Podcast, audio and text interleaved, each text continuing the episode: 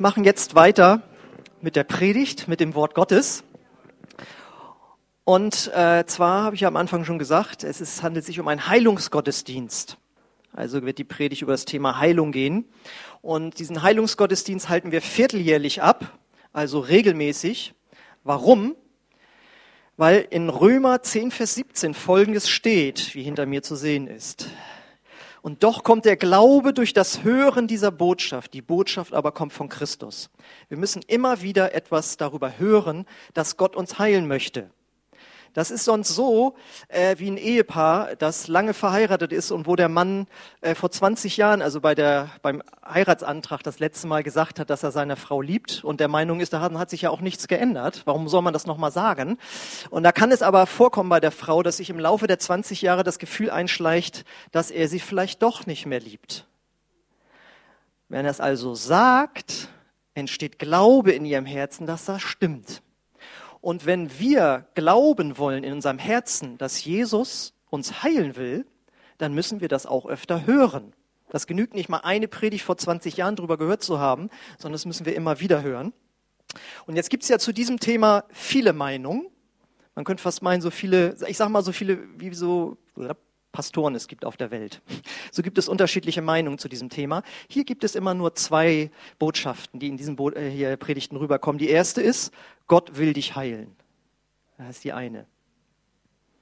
Das ist aber heute, die Predigt kann keine systematische Lehre über das ganze Thema abdecken. Wenn du da mehr hören willst, geh auf unsere Homepage. Da haben wir so Predigtreihen, da kannst du dir ein umfassendes Bild machen. Ja, das kann immer hier nur so einen Ausschnitt beleuchten und da geht es meistens darum, Gott will dich heilen. Das ist das eine. Und die zweite Botschaft ist die, wenn du keine Heilung erleben solltest, dann klag nicht dich an, klag nicht den Beter an, klag nicht Gott an und vor, vor allen Dingen ändere nicht deine Theologie. Und es ist keine Schande, krank zu sein oder zum Arzt zu gehen oder, Apothe äh, oder äh, zur Apotheke zu gehen. Äh, das dürfen wir alles machen. Aber wir wollen weiter dranbleiben, uns danach auszustrecken, auch übernatürliche Heilung von Gott zu erleben. Amen. Super. So, und deswegen lautet jetzt heute die Predigt, es ist Kraft in dem Namen Jesus. Amen. Daher auch aus den hinteren Reihen kommt ein Amen.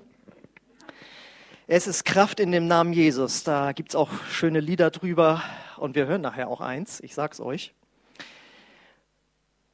Und wie komme ich dazu? Wir fangen mal langsam an hier mit folgendem Predigtext. Den finden wir in Philippa 2, Kapitel 9 bis 10. Da heißt es, deshalb hat Gott ihn, also Jesus, in den Himmel gehoben und ihm einen Namen gegeben, der höher ist als alle anderen Namen vor diesem Namen sollen sich die Knie aller beugen, die im Himmel und auf der Erde und unter der Erde sind. Und zur Ehre Gottes des Vaters werden alle bekennen, dass Jesus Christus Herr ist. Amen. Amen. Sehr gut. Ähm, in der Oberstufe des Gymnasiums musste ich auch mal Goethes Faust lesen. Das heißt, bei mir lief das so, ich habe das aufgeklappt, habe da dieses Vorspiel im Himmel, wie es heißt, gelesen. Was ist denn das für ein Deutsch? Das lese ich nicht. Zack, wieder zugeklebt und dann habe ich über was anderes lieber meine Arbeit da geschrieben. Auf jeden Fall kommt in Goethes Faust ein Satz vor, da heißt es nämlich, Namen sind Schall und Rauch ist ja auch so ein geflügeltes Wort in der deutschen Sprache geworden und bedeutet so viel wie Namen sind unbedeutend Namen sind vergänglich. Namen sagen nichts über eine Person oder eine Sache aus.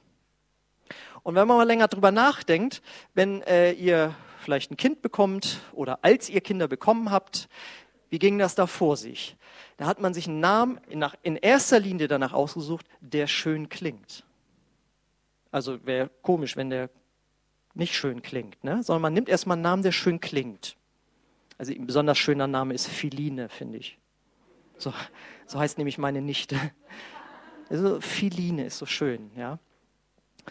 Und äh, dann kauft man sich so ein Buch, da hat man erstmal Namensvorschläge, aber man guckt dann auch nach, was bedeutet denn dieser schön klingende Name überhaupt? Und dann kann es sein, oh nee, das gefällt mir ja gar nicht, dann nehmen wir den Namen doch nicht. Oder auch, das ist ja auch noch schön, also Philine heißt, glaube ich, die von Gott Geliebte, also Phileo ist ja Liebe oder die Geliebte, glaube ich.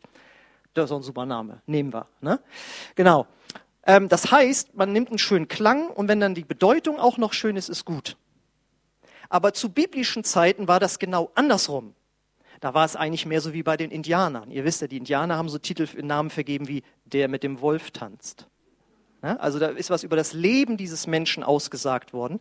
Und in der Bibel ist das in dem Sinne auch so. Da ging es immer zuerst um die Bedeutung des Namens. Und ob der dann schön oder sperrig klang, spielt überhaupt keine Rolle. Es geht erst um die Bedeutung. Und deswegen ist die Bedeutung des Namens von Jesus Christus so unheimlich wichtig. Und jetzt gehe ich mal durch die Reihen und frage, was bedeutet denn der Name Jesus? Nein, mache ich natürlich nicht. Die ersten kriegen schon Angst. Der Name Jesus bedeutet, Gott hilft oder Gott rettet. Das ist die Bedeutung des Namens von Jesus. Je, das kommt von, kennt ihr von Jehova und so, je, ja. Da ist es auch in Halleluja, das gibt es auch als Ja-Form, also Jahwe. Ja, aber Jeshua, von Jeshua kommt das aus dem Hebräischen. Egal, auf jeden Fall bedeutet es, Gott rettet, Gott hilft. Und jetzt steht hier drinne, dass dieser Name so gewaltig ist, dass sich vor diesem Namen die Engel beugen, Menschen sich beugen müssen und auch das, was unter der Erde ist. Und das kann zwei Bedeutungen haben. Das kann einmal das Totenreich meinen, das ist eine ein bildliche Sprache, das heißt die verstorbenen Menschen, oder es kann aber auch die finsteren Mächte bedeuten, denn in der Bibel lesen wir nicht nur davon, dass es einen Gott gibt, sondern es gibt auch einen Teufel. Es gibt nicht nur Engel, sondern es gibt auch Dämonen. Ja, das heißt, ist quasi egal. Vor diesem Namen müssen sich alle beugen. Die Engel tun es freiwillig und gerne. Einige Menschen tun es jetzt in diesem Leben auch freiwillig und gerne. Die heißen Christen. Und dann gibt es Menschen, die werden es nach dem Tod gezwungenermaßen tun. Denn dann werden sie erkennen, ach so, das mit Jesus stimmte alles. Und dann werden sie in die Ewigkeit eingehen und dann müssen sie ihre Knie beugen, nur dann ist es leider zu spät.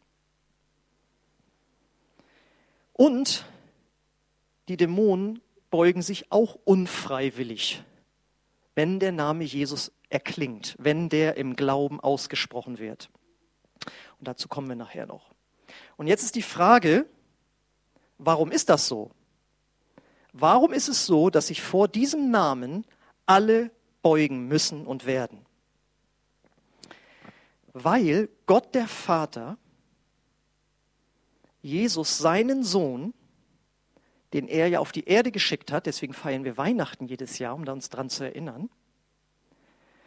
Und weil dieser Jesus etwas für uns getan hat, nämlich ans Kreuz gegangen ist, wie wir gleich lesen, und weil er so das getan hat, was Gott von ganzem Herzen für sein Leben wollte, hat er ihn belohnt damit, diesen Namen mit so einer Macht ausgestattet zu bekommen, dass sich alle Knie beugen müssen. Da lesen wir nämlich die Verse vorher von unserem Ausgangsvers, Verse 6 bis 8. Obwohl er, also Jesus, Gott war, bestand er nicht auf seinen göttlichen Rechten. Er verzichtete auf alles, er nahm die niedrige Stellung eines Dieners an und wurde als Mensch geboren und als solcher erkannt. Er erniedrigte sich selbst und war gehorsam bis zum Tod, indem er wie ein Verbrecher am Kreuz starb.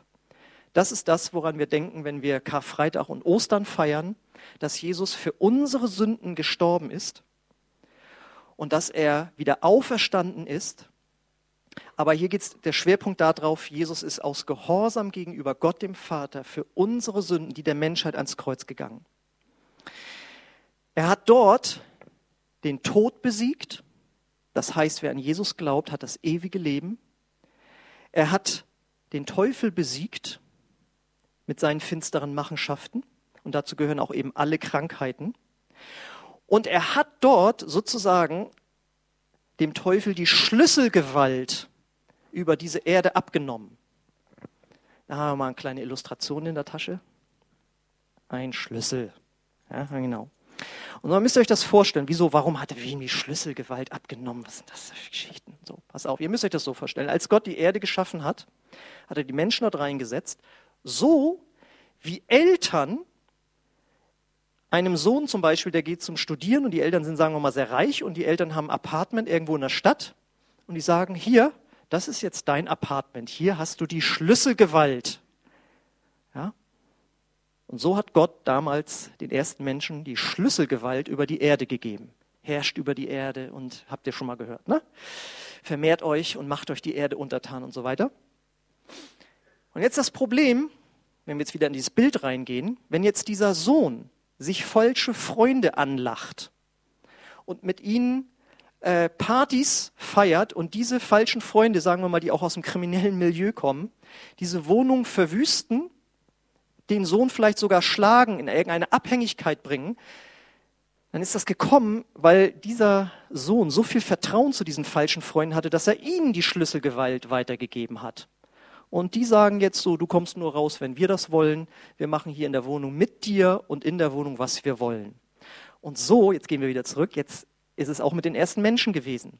Als die ersten Menschen auf Gottes Verboten von dem einen Baum äh, zu essen, trotzdem gegessen haben, haben sie dem Teufel, der sie verführt hat in Form dieser Schlange, die Schlüsselgewalt über die Erde gegeben. Und seitdem ist die Erde so, wie wir sie jeden Tag erleben. Und wenn wir in die, ins Fernsehen reingucken, in die Medien, Mord und Totschlag, Terrorismus, Vergewaltigung, Raub, Kriminalität, Vernachlässigung, sexueller Missbrauch, Betrug, Eifersucht, Streit, Hass, Mord, Zwietracht, Krieg, Umweltzerstörung, was immer du willst. All die schlechten Sachen sind gekommen, weil die Menschen die Schlüsselgewalt an den Teufel übergeben haben und er die Menschheit jetzt wie diesen Sohn in seiner Hand hat und da macht, was er will mit ihnen. Und jetzt kommt Jesus ins Spiel. Und jetzt haben die Eltern das gemerkt mit dem Sohn und der ist da in kriminelle äh, Hände geraten. Wie können wir ihn rausholen? Wir können es vor der Polizei, jetzt bleiben wir mal in so einem Bild, können sich beweisen. Und jetzt schicken sie ihren anderen Sohn da rein und unter Todesgefahr holt er sich die Schlüssel wieder. Das ist alles nur so eine erdachte Geschichte von mir, ja. Nicht, dass du sagst, wieso, warum wie die Polizei und so, ja, ist ja nur so eine Geschichte jetzt.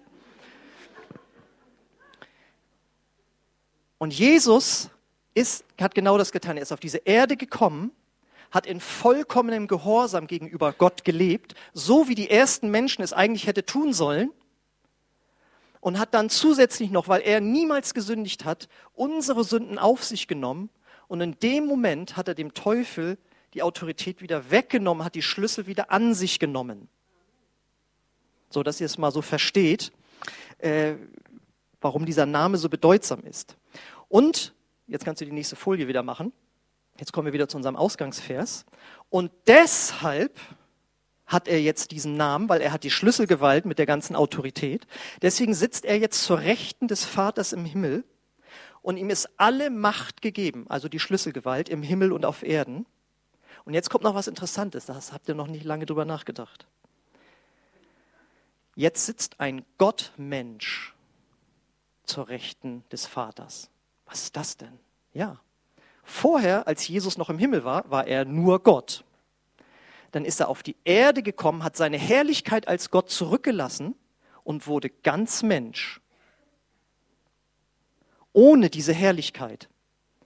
Dann wurde er aber vom Vater mit der Kraft des Heiligen Geistes ausgestattet, die letzten drei Jahre seines Lebens, und konnte dann übernatürliche Dinge tun.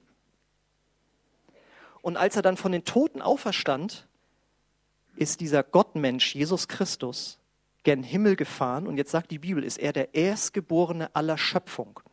Und das heißt, wenn wir sterben, werden wir auch so einen übernatürlichen Körper bekommen wie Jesus, als er aus dem Grab rausgegangen ist. Und deswegen werden wir auch seine Brüder genannt.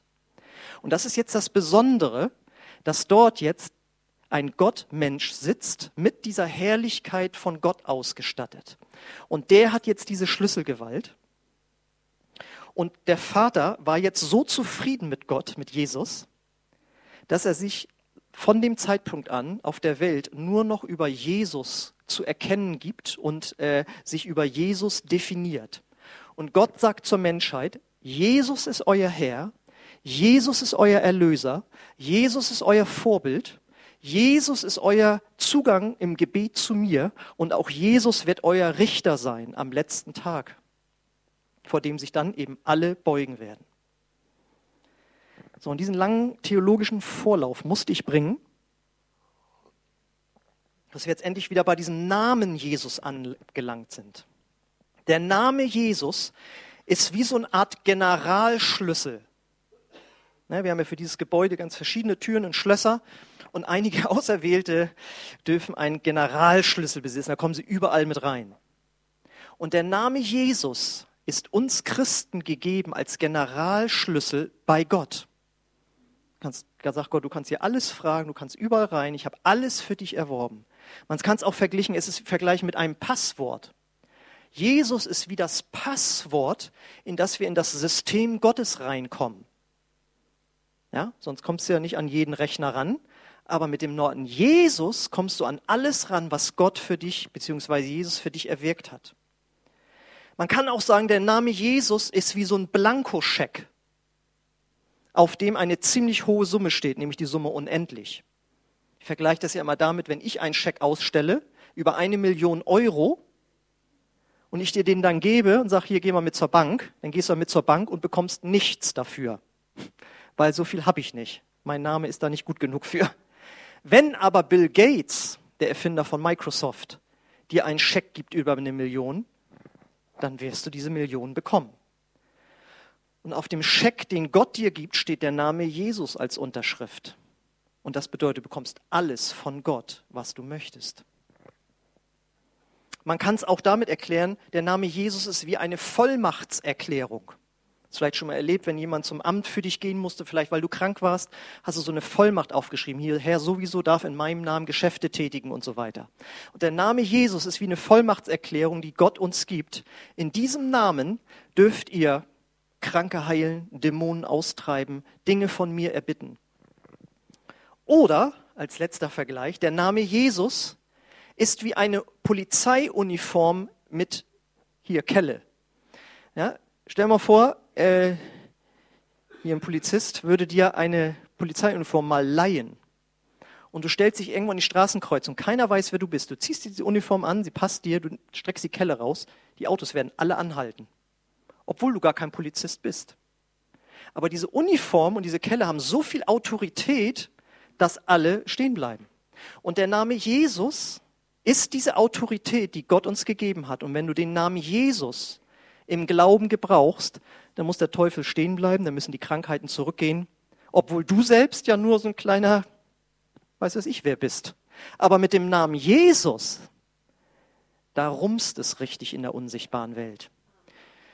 Deswegen sagte mal ein Pastor, ich möchte nicht so gern hier in dieser Welt bekannt sein, irgendwie berühmt sein auf irgendwelchen Covern, wo dann hier Pastor sowieso Riesengemeinde oder so, sondern er sagt, ich möchte lieber in der unsichtbaren Welt bekannt sein. Denn es kommt auch auf den Glauben an, mit dem man in diesem, mit diesem Namen umgeht. So, das heißt, Jesus hat seiner Gemeinde diesen Namen gegeben und damit seine Autorität. Das Gleiche zu tun wie das, was er damals gemacht hat. Und jetzt kommt's. Und deswegen konnte der Apostel Petrus folgendes Wunder tun, was wir in Apostelgeschichte 3, 6 und 7 lesen. Da ist nämlich ein Lama an einem, an einem, im Tempel in Jerusalem, der liegt da seit Jahren. Jeder kennt den. Und er will Geld haben. Und dann sagt Petrus zu ihm, doch Petrus sagte, ich habe kein Geld für dich, aber was ich habe, gebe ich dir. Im Namen von Jesus Christus von Nazareth, steh auf und geh. Dann nahm er den Gelähmten an der rechten Hand und half ihm auf. Als er das tat, wurden die Füße und Knöchel des Mannes geheilt und erhielten ihre Kraft zurück. Das passiert, äh, wenn man im Glauben, in dem Namen Jesus anfängt, seine Autorität auszuüben. Man kann sagen, diese Krankheit, diese Lähmung, die musste sich vom Acker machen, weil sie hinter Petrus Jesus sah. Versteht ihr? Kennt ihr das so aus irgendwie Zeichentrickfilmen oder wie auch immer? Dann kommt so ein kleiner Junge und die rennen alle weg, in die, Luft, in, die Luft, äh, in die Flucht geschlagen. Aber es war nur, weil hinter ihm der Vater oder der größere Bruder stand. Da gibt's ja so Filme, ne? Genau. Und so müsst ihr euch das vorstellen. Petrus, so, so, so, so ein Fischer, ein ganz einfacher Mann, hatte gerade Jesus noch dreimal verleugnet, also war nichts Dolles los, hat öfters auch Quatsch geredet, ja, wo die Jünger immer den Kopf drüber geschüttelt haben. Und der sagt jetzt in dem Namen von Jesus Christus, und die Krankheit, die da wohl Augen und Ohren hatte, sah hinter seinem Gebet Jesus und hat sich vom Acker gemacht und die Knöchel wurden fest und er wurde wieder gesund. Ein absolut übernatürliches Geschehen. Und darauf können wir schon mal schließen. Jetzt kommen wir wieder auf den Predigtitel. Es ist wohl Kraft in dem Namen Jesus. Amen. Genau das Gleiche erlebte der Apostel Paulus, als er den Namen Jesus anwandte gegenüber einer finsteren Macht, die durch eine Wahrsagerin gesprochen hat. Denn das sind keine guten Kräfte, die dort tätig sind, sondern das sind finstere Mächte, Dämonen. Und zwar war das so, die liefen da rum, Paulus und seine Leute, und haben so über Jesus erzählt.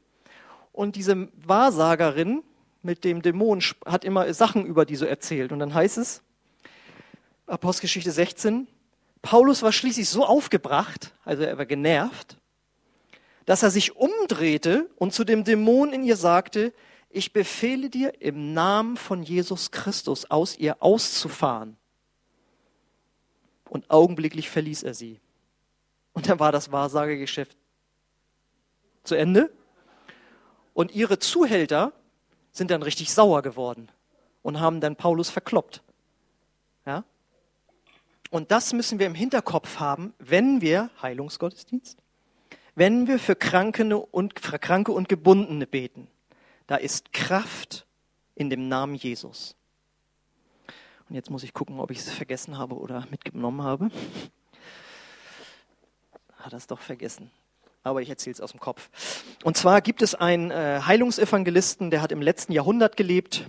So seine Hochzeit war so 30er, 40er Jahre. Ein Engländer mit dem unaussprechlichen Namen Smith Wigglesworth. Smith Wigglesworth so hieß der. Das war ein einfacher Klempner, der konnte nicht richtig lesen und schreiben. Der hat sich zu Jesus bekehrt und hat die Bibel gelesen und diese Wahrheiten, die ich jetzt hier versuche rüberzuproblem, hat er nicht nur gehört und verstanden, sondern die hat er auch angewendet. Und in einer ziemlichen drastischen Art und Weise. Also äh, es gibt Zeugen darüber, die sagen, dass in, durch seinen Dienst auch Tote zum Leben erweckt worden sind. Was Jesus auch gesagt hat, in meinem Namen könnt ihr auch das. So, und da gibt es eine Geschichte, da war ein Mann schwer, schwer krank.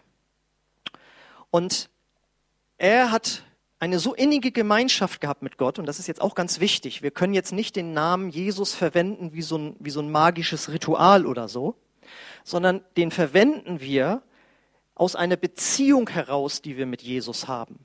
Denn Jesus ist ja von den Toten auferstanden, deswegen kann man zu ihm beten, deswegen kann man ihn ansprechen, auch wenn man ihn nicht sieht, haben wir ja auch in den Liedern getan. Und Jesus spricht durch seinen Heiligen Geist in unser Herz zurück. Und so kann man eine Beziehung mit ihm leben. Und dann hat er ganz viel Zeit mit Gott verbracht und Jesus hat in sein Herz gesprochen, ich werde diesen Mann heilen. Und er hat eine besondere Art, wie er das machen wollte. Und zwar hat er gesagt, dieser Smith Wigglesworth, ich brauche noch sieben andere Leute. Und dann sind die mit acht Leuten in das Zimmer gegangen von diesem Mann, schwindsüchtig war er, wie es heißt. Er konnte nicht mal mehr seine, die Hand heben, um mit dem Löffel was zu nehmen. Da, da war nichts mehr da.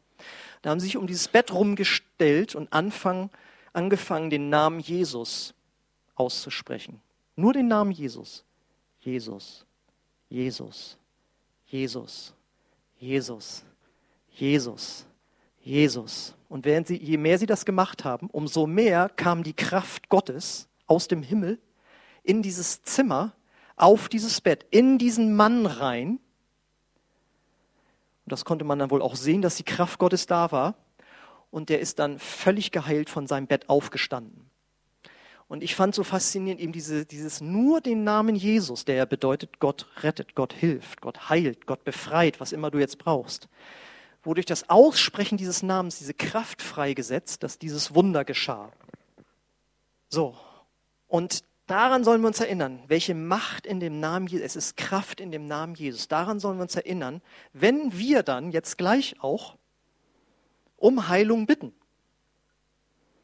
Denn, jetzt kommt eine weitere Bestätigung und Bibelstelle, Johannes 16, 23, 24. Da sagt Jesus, wahrlich, wahrlich, ich sage euch, was ihr den Vater bitten werdet in meinem Namen, wird er euch geben. Bis jetzt habt ihr nichts gebeten in meinem Namen. Bittet und ihr werdet empfangen, damit eure Freude völlig sei. Hier wieder dieses, diese Vollmachts Blankoscheck, Schlüssel, wie immer du das Passwort, wie du das nennen möchtest, betet in meinem Namen und ihr werdet es bekommen. Damit ist auch die Frage beantwortet, können alle in gleicher Weise zu Gott beten? Nein, es geht nur in dem Namen Jesus. Und jetzt überlegt mal, jetzt ist jemand krank. Du bist vielleicht heute Morgen hier und du bist krank. Gehe ich recht in der Annahme, es würde wohl Freude in dein Leben kommen, wenn du wieder gesund wärst? Kann ich daraus schließen, dass Jesus damit auch meint, wir sollen um Heilung bitten? Normale Menschen würden jetzt mit Ja antworten. Religiös verdrehte Christen können durch falsche Predigten so verdreht sein, dass sie sagen, nein, nein, da hat Gott vielleicht was Größeres mit vor, dass er ihn nicht heilt. Und das ist eine Lüge. Das ist vom Wort Gottes in keinster Weise zu halten. Und der normale Mensch betrachtet Krankheit als einen Segen, äh, Heilung als einen Segen, Heilung als einen Segen und Krankheit als einen Fluch. Das machen normale Menschen. Und deswegen sehen wir auch ganz normale Menschen in den Evangelien, wo es heißt, als sie geheilt wurden, da verherrlichten sie Gott. Wir finden niemanden dort, der Gott wegen seiner Krankheit verherrlicht. Oh, ist das, wir preisen den Herrn über diese Schmerzen. Ja, wir müssen im Krankenhaus liegen und können, konnten deswegen noch mehr in der Bibel lesen. Ja, aber das hättest du ja auch haben können ohne Krankenhaus. Und warum bist du überhaupt ins Krankenhaus gegangen? Um diesen Segen Gottes loszuwerden? Sehr glatter Ungehorsam dann. Versteht ihr? Aber so verdreht können wir manchmal denken. Das heißt, wenn du krank bist und du möchtest Freude erleben, dann bitte in dem Namen Jesus um Heilung und Gott will sie dir geben. Und um es noch zu vertiefen, das bedeutet im Grunde genommen, sagt Jesus, wenn du im Namen von Jesus zu deinem Vater im Himmel bittest, dann ist das so, als würde ich selbst, also Jesus, zum Vater bitten. Und Jesus hat ja einiges gezeigt äh, während seines irdischen Lebens, wie er zum Vater im Himmel gebetet hat. Er hat zum Beispiel mal einen Toten zum Leben erweckt, nämlich Lazarus hieß der. Und dann sagt er vorher, Vater, ich wusste, dass du mich hörst, weil du mich alle Zeit hörst. Da hat er Gott schon gedankt, weil er wusste, dass Gott das erhört. Und dann ist der Stein weg und Lazarus kommt raus. Aber er sagt vorher, ich wusste schon, dass du mich erhörst, weil die Gebete von Jesus wurden alle erhört. Und wenn du den Namen Jesus verwendest, ist es eigentlich so, als würde Jesus beten. Denn Jesus hat Gott, Gott hat Jesus immer erhört. So, und jetzt haben wir auch wieder jemanden, vielleicht religiöses, ganz schlaues. Ja, ja, aber Jesus kannte ja auch den Willen Gottes. Der hat ja auch immer richtig gebetet. Und weil er immer richtig im Willen Gottes gebetet hat, wurden seine Gebete natürlich erhört. Aber bei uns ist es ja was anderes. Und das ist auch falsch. Ja, wir, können, natürlich können wir falsche Gebete bitten. Aber wenn wir Gebete bitten, die wir in der Bibel finden, im Neuen Testament, dann sind das doch Gebete nach Gottes Willen. Ja, es, natürlich ist es klar, wenn du sagst, ja Herr, ich brauche mal ein bisschen mehr Anerkennung, deswegen hätte ich gern einen Mercedes. Wie heißen die heute? SEK? Nee, ich weiß nicht, wie die heißen. Irgend so ein Name oder BMW. Dann sagt Gott so, nein, es bleibt bei dem Golf. Zum Beispiel, ja. Das, ja, das ist schon klar, weil da steht nichts in der Bibel drüber drin, dass wir protzen sollen oder so. Aber wir sind ja hier in einem Heilungsgottesdienst. Du kannst rausfinden, ob das Gottes Wille ist, dass du um Heilung bittest, so wie Jesus das damals mit den Kranken getan hat. Und dann wirst du merken, ja, das ist ja Gottes Wille. Ich habe nur ein Beispiel mitgebracht, Apostelgeschichte 10:38. Und ihr wisst auch, dass Gott Jesus von Nazareth mit dem Heiligen Geist und mit Kraft gesalbt hat. Er zog umher, tat Gutes und heilte alle, die vom Teufel bedrängt waren. Denn Gott war mit ihm. Jesus war der personifizierte Wille Gottes auf dieser Welt. Und Jesus hat jeden geheilt, der im Glauben zu ihm kam. Warum sollten wir dann anzweifeln, dass das nicht der Wille Gottes für uns alle ist? Nur weil wir etwas anderes erleben, ja, dann sind wir verloren. Wenn wir immer nur danach gehen, was wir erleben, das geht nicht. Wir müssen erst das Wort Gottes nehmen und dann sollen sich unsere Erfahrungen dem Wort Gottes anpassen. Aber wir können nicht umgekehrt etwas erleben und sagen, ja, dann müssen wir die Bibel jetzt verändern und anders auslegen dann sind wir auf dem, auf dem falschen Weg. Und jetzt erinnert euch wieder, warum ich am Anfang gesagt habe, wir bleiben entspannt, wenn wir das so nicht erleben, ja? Aber Wir sind auf dem richtigen Weg, wenn wir uns in diesen Willen Gottes reinbewegen. So, und wie machen wir das jetzt gleich ganz genau? Du kommst gleich nach vorne, hier werden mindestens drei Stationen sein mit Betern, die das alles genauso glauben, wie ich gepredigt habe. Amen. Und du möglichst auch. Und dann sagt Gott nämlich, wenn zwei oder drei übereinkommen, irgendeine Sache zu bitten, dann wird sie ihn werden. Und dann fragen wir kurz, was hast du denn, wo ist es denn? Und dann, ja, hier habe ich und da habe ich und überall und so. Dann sagen wir, wir fangen mal mit einer Sache an. Wenn wir heute eine Sache hier erlangen, ist das schon Preis. Ja, genau. Und dann nehmen wir eine Sache und dann legen wir dir die Hände auf. Und während wir da so beten und machen und tun, hören wir auf den Heiligen Geist. Es geht ja mal aus der Beziehung heraus. Ne? Und dann kann es sein, dass der Heilige Geist sagt, oh, da ist ja aber jemand hier gekommen, der hat einen großen Hass auf jemand anders. Sagt er oder sie nicht. Aber da ist immer so ein Grummeln. Und ich möchte gerne erst, dass da vergeben wird, sonst gibt es hier überhaupt gar keine Heilung. Und dann merkt der das vielleicht selbst oder wir sagen, du gibst da vielleicht noch was. Kann zum Beispiel sein. Kann aber auch nicht sein. Wir sind ganz entspannt mit dem Herrn da.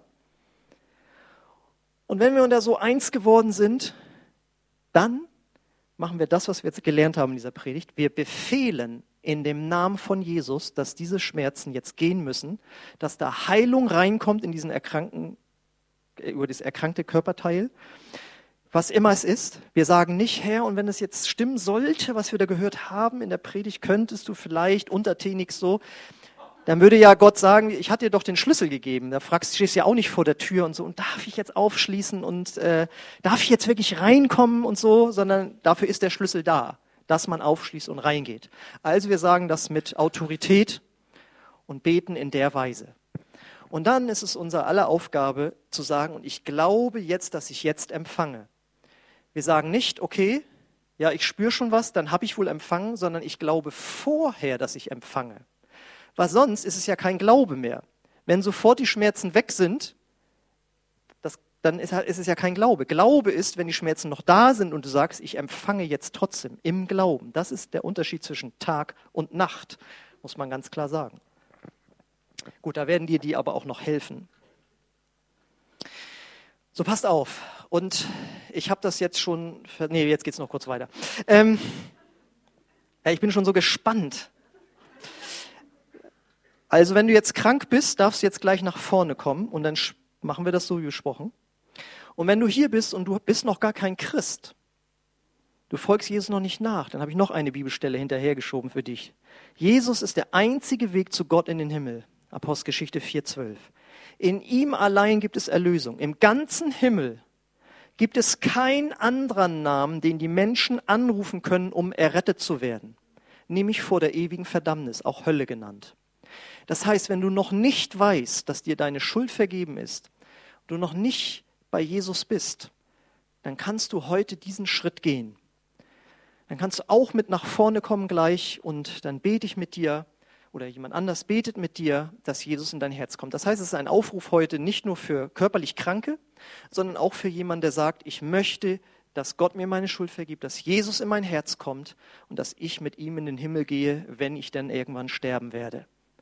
Wenn du das möchtest, gilt dieser Aufruf gleich auch für dich. So, und jetzt, was ich jetzt sagen wollte, die Technik kann schon mal das Video klar machen. Dass uns das emotional noch so ein bisschen mehr berührt, habe ich ein Lied mitgebracht, das 24 Millionen Mal aufgerufen wurde auf YouTube. Äh, und da wird dann nämlich der Name Jesus besungen. Der Text ist ganz einfach, deswegen habe ich keine Übersetzung, sondern äh, der lautet einfach, There's power in the name of Jesus. Da ist Kraft in dem Namen Jesus. To break every chain, jede Kette zu brechen. Und Krankheit ist auch eine Kette. Und ich finde, da kommt ganz schön was rüber. Das haben sich die 24 Millionen anderen auch gedacht. Und wenn da für dich jetzt persönlich nicht so viel rüberkommt, dann nimm es einfach als Sozialstudie, wie Afroamerikaner in einer baptistischen Freikirche ihren Gottesdienst feiern. Also ist für jeden was dabei. Aber wenn du das geglaubt hast, was ich hier gepredigt habe, dann lass das jetzt mal paar Minuten auf dich wirken.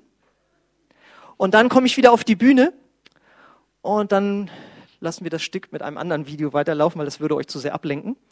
Und dann rufe ich unsere Beter hier nach vorne Und dann kommen wir auch zum Ende des Gottesdienstes, aber dann äh, dürft ihr nach vorne kommen, um Heilung zu empfangen oder zu Jesus zu kommen, um gerettet zu werden.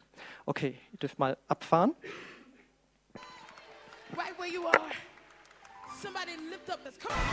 So, sie hat gerade gesagt, wie würdest du dich verhalten, wenn der Kettenbrecher hier wäre?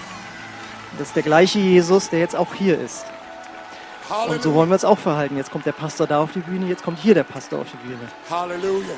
Genau, und während im Hintergrund jetzt das zweite Video angemacht Halleluja. wird, das werden wir im Hintergrund laufen lassen, möchte ich unsere Beter bitten, nach vorne zu kommen, euch bitten, aufzustehen und äh, zu beten, auch für diejenigen, die Heilung möchten.